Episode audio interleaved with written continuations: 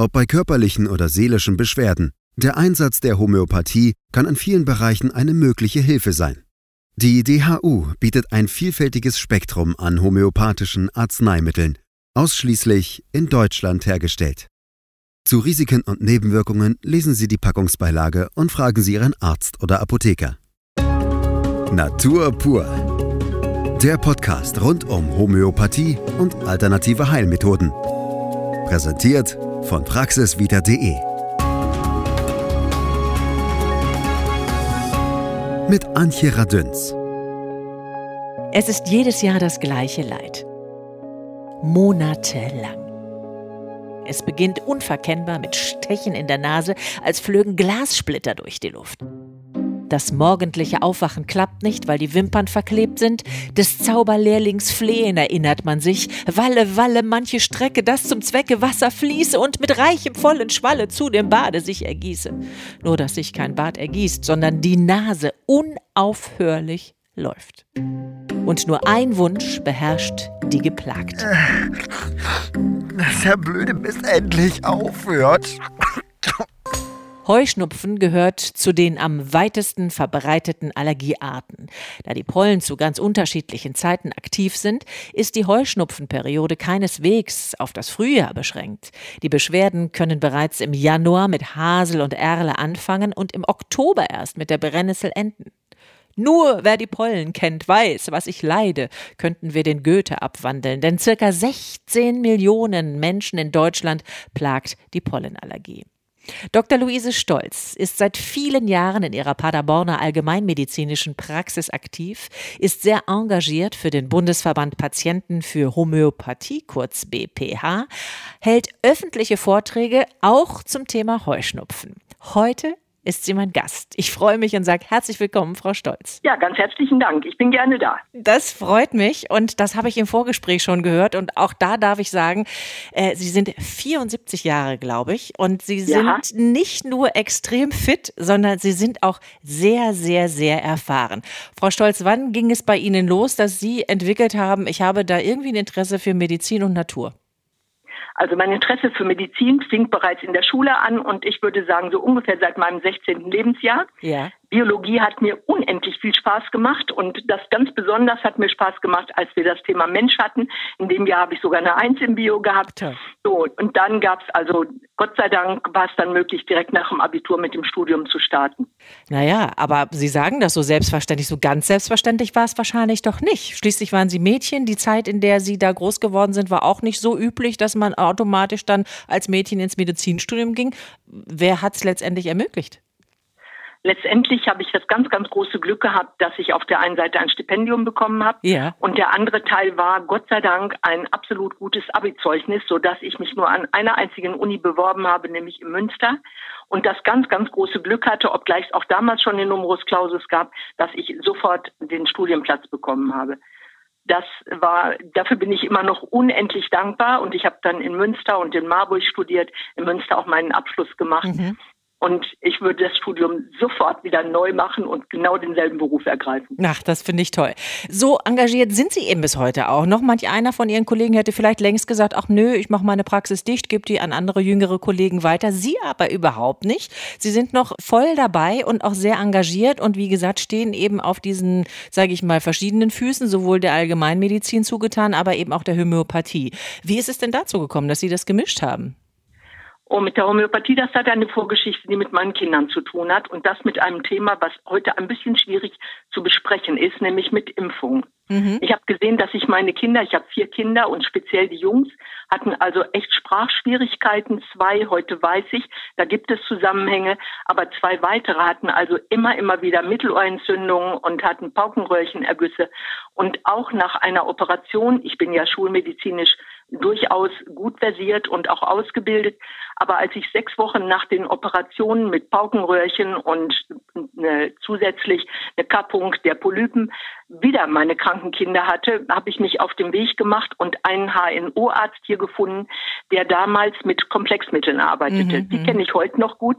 Und ich habe meine Kinder dann behandelt, zusätzlich mit Bestrahlung und hatte die Gott sei Dank mit homöopathischen Komplexmitteln nach einem Vierteljahr gesund. Mhm. Und das war dann so der erste Strich. Der zweite war ein kleiner Junge, der Patient meines Mannes war und Asthma hatte, mhm. wo mein Mann oft nachts nach Hause kam und sagte, ich weiß nicht, ob der Kleine die Nacht überlebt. Und ich habe eines Tages beim Einkaufen die Mutter getroffen, die mir gesagt hat, ja, wenn unser Kind jetzt nachts keine Luft bekommt, kriegt er Kügelchen. Wir waren nämlich bei Frau Dr. Imhäuser im Sauerland. Mhm. Und wenn er nach einer halben Stunde nicht schläft und wir auch nicht, kriegt er die zweite Sorte und dann schlafen wir alle weiter. Mhm. Hat sie beeindruckt wahrscheinlich. ja, das hat mich erstmal total von den Füßen gerissen. Und dann habe ich mich wirklich angefangen, überhaupt umzugucken. Und wir hatten einen Kollegen, der jetzt 40 Kilometer von mir entfernt wohnt, der fing an und hat Seminare gemacht, einmal im Monat. Und meine erste Patientin war dann auch eine Asthma-Patientin. Ich hatte einiges probiert und habe ihm dann gesagt, du, ich weiß überhaupt nicht mehr weiter. Und er sagte, hast du schon mal an Arsenicum-Album gedacht? Ich habe gesagt, ich will keinen Menschen umbringen, so geht das nicht einfach.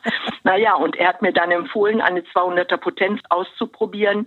Und zwei Wochen später treffe ich diese Dame, eine Arzthelferin in einer anderen Praxis, treffe ich auf der Straße und die sagt, sie hat kein Thema mehr mit Asthma das war es dann aber auch. Und danach habe ich losgelegt. Mhm. Und das tun das Sie bis so beeindruckt. Ja, das kann ich mir vorstellen. Also das klingt ja auch so. Und Sie haben ja damit auch gute Erfahrungen gemacht. Aber Sie haben es ja schon gesagt, eben auch äh, in der Schulmedizin hier ausgebildet, komplett. Das heißt also, Sie benutzten ja nicht nur die homöopathischen ähm, Verfahren oder Medikamente, sondern Sie kombinieren das ja offensichtlich in Ihrer Praxis. Widmen, ganz, ganz sicher. Ja. Widmen wir uns doch jetzt dem Heuschnupfen. Das scheint ja doch irgendwie ein schwieriges Thema zu sein. Also die einen sagen, naja, die müssen weg von den Pollen, die müssen eben drin bleiben, aber wer will das schon die ganze Zeit? Da sind jetzt die Menschen, die tatsächlich von Heuschnupfen betroffen sind, doch ganz, ganz, ganz arg dran. Woran liegt es eigentlich genau? Oh, das Thema, was letztendlich dahinter steckt, ist in meinen Augen etwas, das mit dem Immunsystem zu tun hat. Mhm.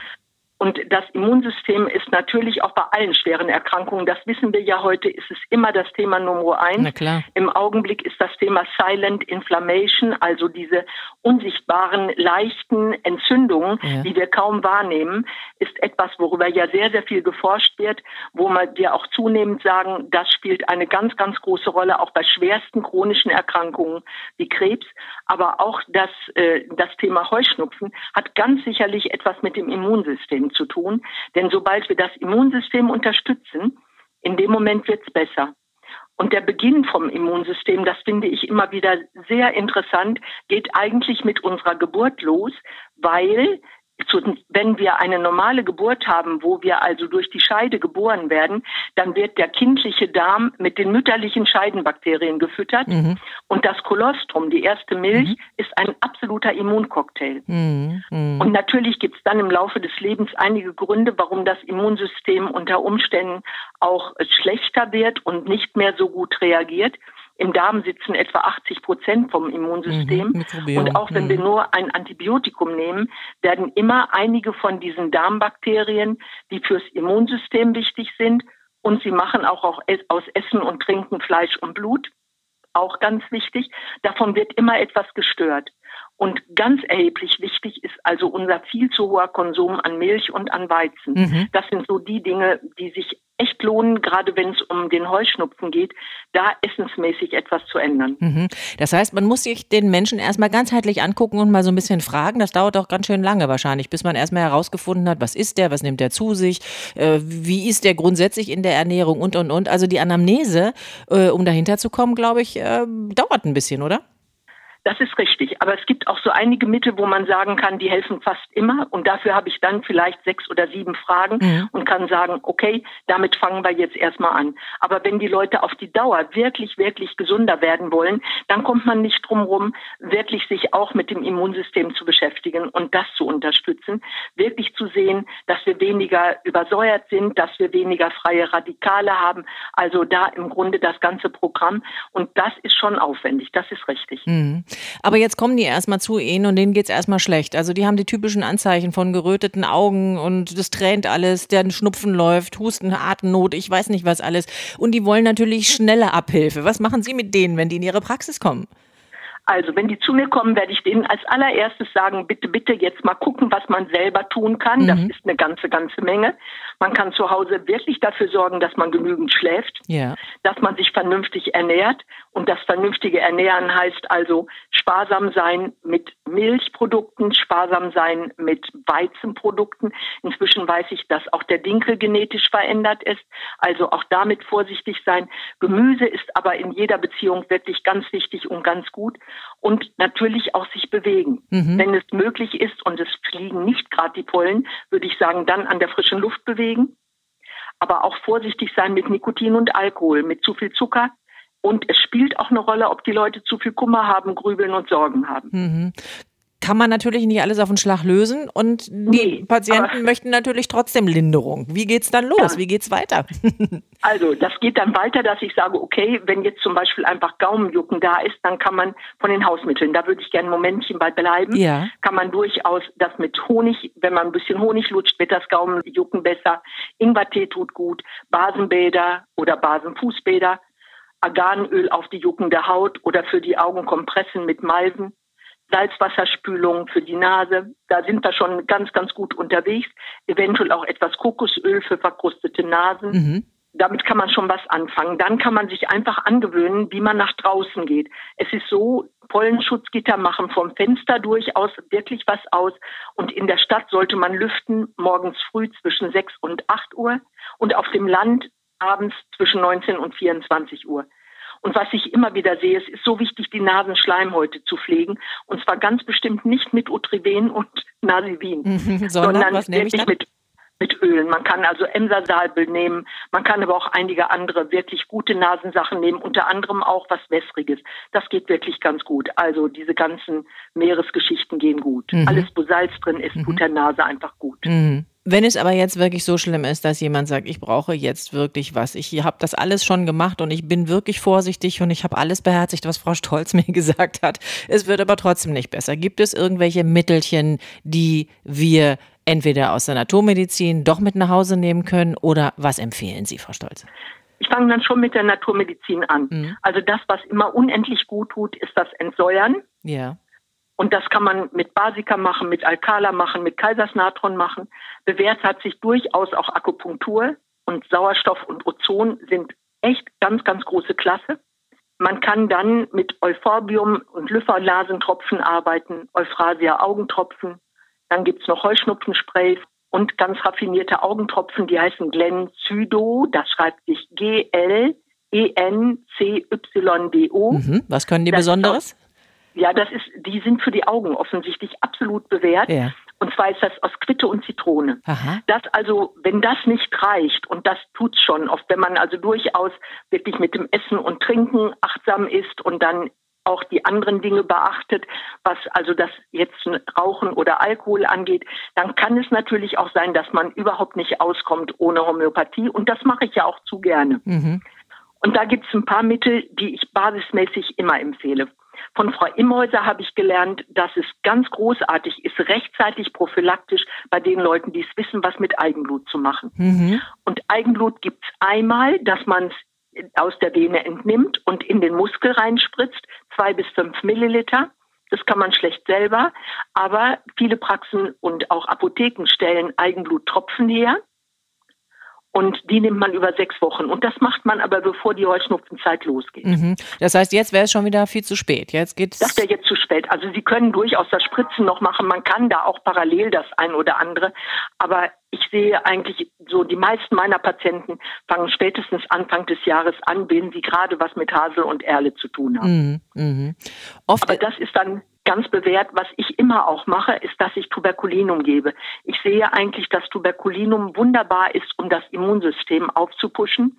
Und das gebe ich aber dann in einer hohen Potenz, das muss man so überlegen. Wenn jemand sich gut mit Homöopathie auskennt, kann er es ja auch selbst machen. Das nehme ich aber nicht oft. Das so alle sechs, acht Wochen und dann einmal fünf Kügelchen. Und wie gesagt, ich nehme dann eine 200er Potenz in der Regel und nehme ganz gerne das Tuberculinum vom Rind. Bovinum ist das. Mhm. Gibt noch einige andere.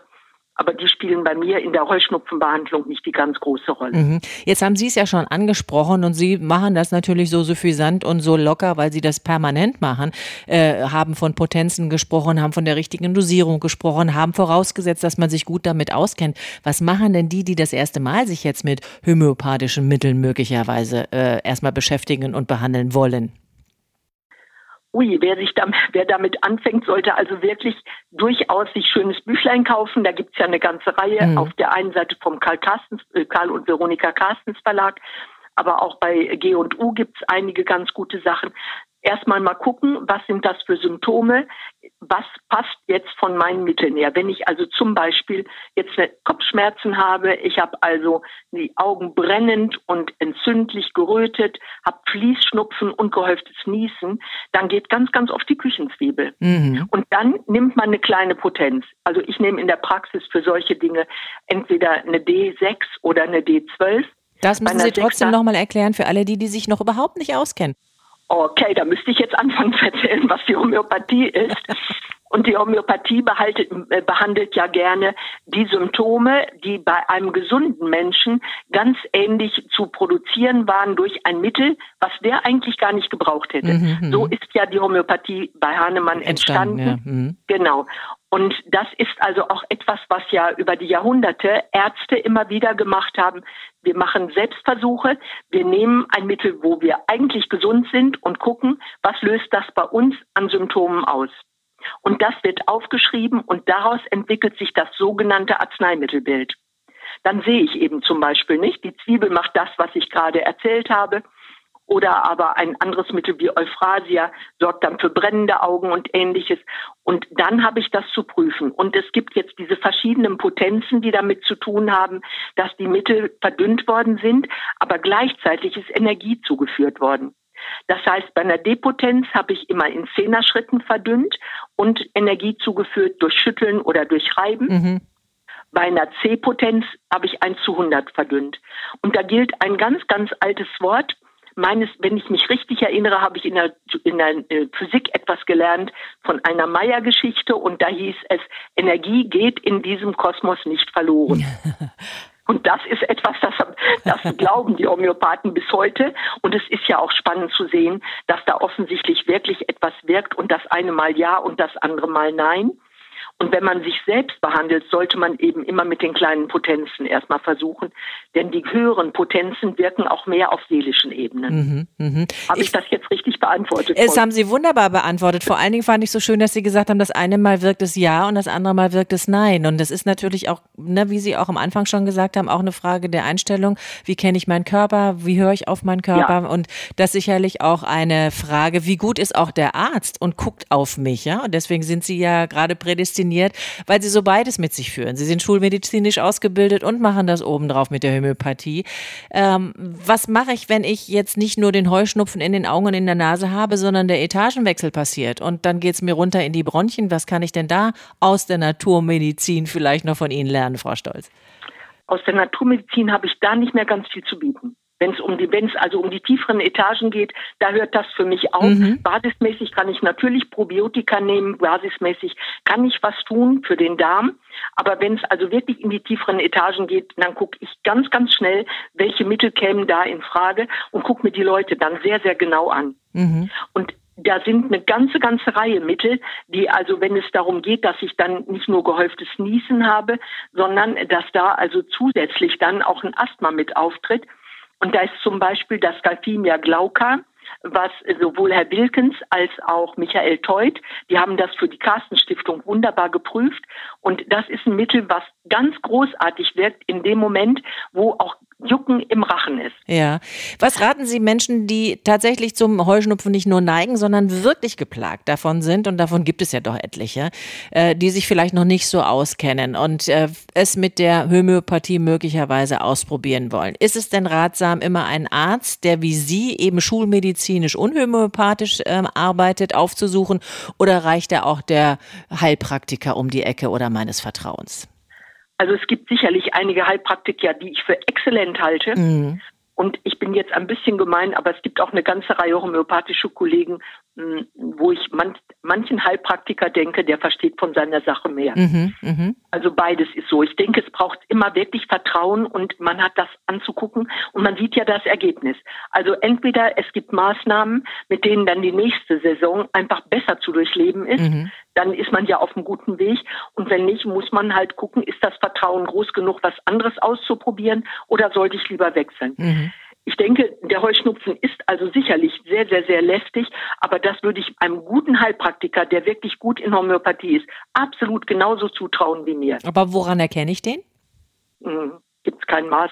kein Maß muss man ausprobieren. Okay. Also es gibt sicher einige, die sehr, sehr viel an Seminaren machen und das sind meistens auch die wirklich exzellent guten und die finde ich schon relativ schnell raus, wenn ich einfach gucke, wer hat, wer unterrichtet da, wer hat eventuell seine eigene Schule vielleicht sogar. Also ich kenne einige exzellente Heilpraktiker, da werde ich immer ganz, ganz klein laut, weil ich sehe, die machen es anders als ich, die machen im Grunde nur ihre Homöopathie. Mhm. Ich bin ja also zusätzlich zusätzlich auch noch Psychotherapeutin. Mhm. Ich mache zusätzlich noch Neuraltherapie. So, das heißt, ich bin so ein bisschen Zehnkämpfer und da gibt's also wirklich Leute, die halte ich für so exzellent, dass ich da nur den Hut ziehen kann. Mhm. Was halten Sie von äh, Hyposensibilisierung? Ja, die Hyposensibilisierung vertragen manche Leute, aber dass sie nicht unproblematisch ist, sehen Sie daran, dass ich dafür mein ganzes Notfallequipment zur Verfügung haben muss. Mhm es ist so, dass nicht längst, längst nicht jeder die Hyposensibilisierung verträgt und da kann es durchaus bis zum anaphylaktischen Schock kommen. Das ist Lebensgefahr. Na klar.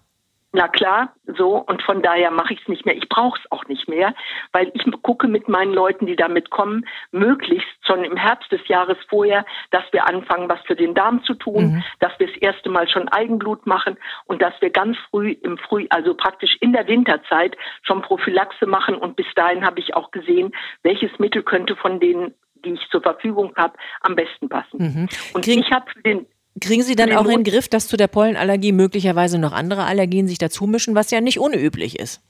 Das tut es in dem Moment nicht, wenn Sie also den Darm behandeln. Mhm. Das ist immer der Dreh- und Angelpunkt. Sonst ist das absolut so. In dem Moment, wo ich also nur etwas unterdrücke, was ja so klassischerweise die Schulmedizin gerne macht, mhm. auch mit großem Erfolg macht, das Symptom bitte wegzaubern. In dem Moment ist aber das Problem nicht gelöst. Und dann kriegen Sie ganz schnell Kreuzallergien. Aber in dem Moment, wo sie den Mut haben, auch den Darm zu behandeln, ist das eigentlich so gut wie nie der Fall. Mhm. Wenn ich aber nun schon so weit bin, dass ich versäumt habe, frühzeitig was zu tun und ich erleide jetzt äh, Kreuzallergien, was raten Sie dann in dem Falle? Also auf der einen Seite ist es zweifelsohne so, dass ich dann immer noch mal gucke, finde ich ein homöopathisches Mittel, mit dem ich mehr tun kann. Ein Mittel zum Beispiel, was homöopathisch sehr bewährt ist, um den Darm zu unterstützen, ist Okuabaka. Das nimmt auch der ein oder andere dann einfach parallel über einige Wochen mit einer D6 oder D4. Und dann sollte man nach vier Wochen immer mal wechseln oder eine Pause machen. Also Okuabaka schreibt sich O-K-O-U-B-A-K-A. Das ist ein sehr, sehr schönes Mittel. So, und bei mir habe ich dann die Möglichkeit, bei so dramatischen Sachen zu sagen, ich mache eine Sauerstofftherapie. Und damit habe ich bis jetzt jeden schwere Heuschnupfengeschichte dann ganz schnell unter Kontrolle bekommen.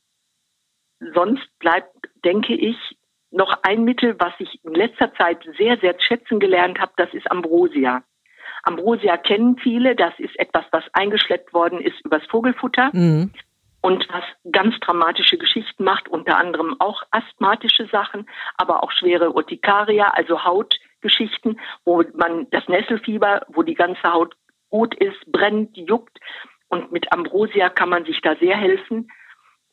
Das ist auch etwas, was oft zum späten Sommer, wenn eigentlich die Blütezeit und auch das Gras schon vorbei ist, ist Ambrosia oft noch das Mittel, was einfach diese Symptomatik länger aufhält. Das wäre also was, wo ich auch oft drauf zurückgreife. Ansonsten, wenn alle Stricke reißen, Frau Radin, ja. dann nehme ich also auch Schulmedizin. Ich lasse da niemanden unnötig leiden, aber es ist dann das Letzte. Das wollte ich von Ihnen hören, dass Sie da auch sagen, Mensch, wenn es nicht wirkt, dann müssen wir was anderes machen. Und so gilt es, glaube ich, bestimmt. ja von beiden Seiten.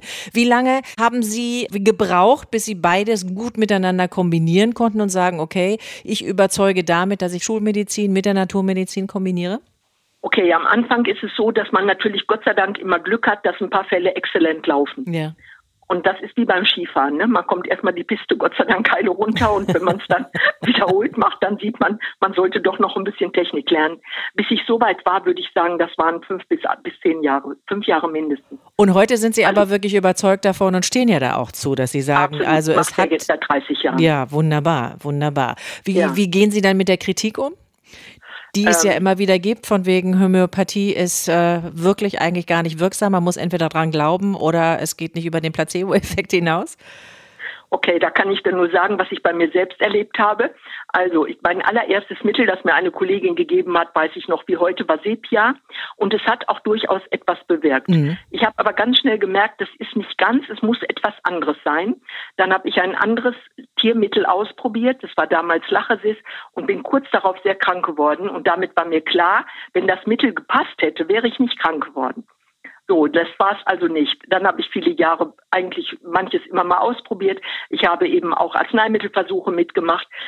Und später hatte ich dann wirklich gemeinerweise sehr, sehr viel zu tun mit Hitzewellen. Das war etwas, was ich mir gar nicht zugetraut hätte, weil ich komme ja auch aus der Psychotherapie mhm. und ich weiß eigentlich recht genau, dass Hitzewellen durchaus einen psychischen Hintergrund haben. Mhm. Ich bin dann damals zu Annette Sneflied gefahren, eine Kollegin, die ich sehr, sehr, sehr schätze unter anderem. Und Annette gab mir das Mittel, was ich mir zuallererst selbst gegeben hatte. Und ich habe gelitten ohne Ende. Es wurde alles, alles immer noch schlimmer. Und dann trafen wir uns wieder bei einer Supervision und sie sagte, bitte komm doch noch mal nach Holland, ich habe eine Idee. Und das Mittel, das sie mir dann gegeben hat, war ein anderes Schlangenmittel und das sitzt bis heute. So, ich kann einfach von mir sagen, und ich sehe es ja bei meinen Patienten. Wenn ich sehe, ich liege daneben oder es wirkt nicht, dann ist es in der Regel nicht die Homöopathie, sondern ich habe noch nicht genau hingeguckt und dann habe ich aber auch den Mut, ich lasse keinen unnötig leiden und greife dann für die Zwischenzeit auf ein anderes Mittel zurück, was ich aus der Schulmedizin da einfach gut kenne. Jetzt haben wir es natürlich so Aber weit gebracht, Frau Stolz, dass jetzt jeder zu Ihnen kommen möchte. Und jetzt möchten Sie wahrscheinlich irgendwie noch bis 100 Ihre Praxis aufhaben, damit also auch jeder von Ihrer reichhaltigen Erfahrung weiterhin profitieren kann. Wie gehen Sie denn damit um? Machen Sie so lange, bis Sie umfallen? Es klingt ein bisschen so. Nein, nein. Nein, nein, das werde ich ganz sicherlich nicht tun. Also ich habe für mich, ich hatte im letzten Jahr schon überlegt, ob ich in diesem Jahr aufhöre. Ich bin ja zurzeit auch noch erste Vorsitzende in NRW. Ja. Mein Ziel ist im Augenblick, dass ich eine Kollegin suche, die mit mir halbe halbe macht. Und das kann ich mir ganz, ganz großartig gut vorstellen. Und ich gehe auch davon aus, weil ich einfach viele Kollegen kenne. Ich habe also auch für die Psychotherapie eine Unterrichtserlaubnis in der Balin-Gruppe. Ich kenne einfach viele Leute. Und da wünsche ich mir also sehr, dass genau der Richtige oder die Richtige Lust hat, mit mir zusammenzuarbeiten. Und ich denke, dann werden wir einfach, ich hoffe sehr zum Wohle den Menschen helfen, die sich da gerne helfen lassen möchten oder die anderswo auch nicht zurechtkommen. Das ist ja etwas, was auch oft der Fall ist. Ich bin mir sicher, Sie werden Schlange stehen bei Ihnen, Frau Stolz. Also ich würde mich einreihen, hätte ich die Fähigkeiten dazu, ganz bestimmt. Es war wirklich ein famoses Gespräch mit Ihnen. Ich habe viel gelernt. Ich hatte wirklich äh, das Gefühl, ich bin genau richtig bei Ihnen gelandet. Und ich wünsche Ihnen noch ganz, ganz viele tolle Jahre, wie auch immer Sie sie gestalten. Und bleiben Sie bitte allen so humorvoll erhalten und weiterhin alles, alles Gute für Sie. Und damit liebe Grüße an Sie nach Paderborn. Ganz, ganz herzlichen Dank, liebe Frau Radüns. Und bis vielleicht zum nächsten Mal, ein anderes Mal, wie auch immer. Alles Liebe für Sie. Bleibt mir nur noch eine aktuelle Studie zu erwähnen, die folgendes Ergebnis hervorgebracht haben will.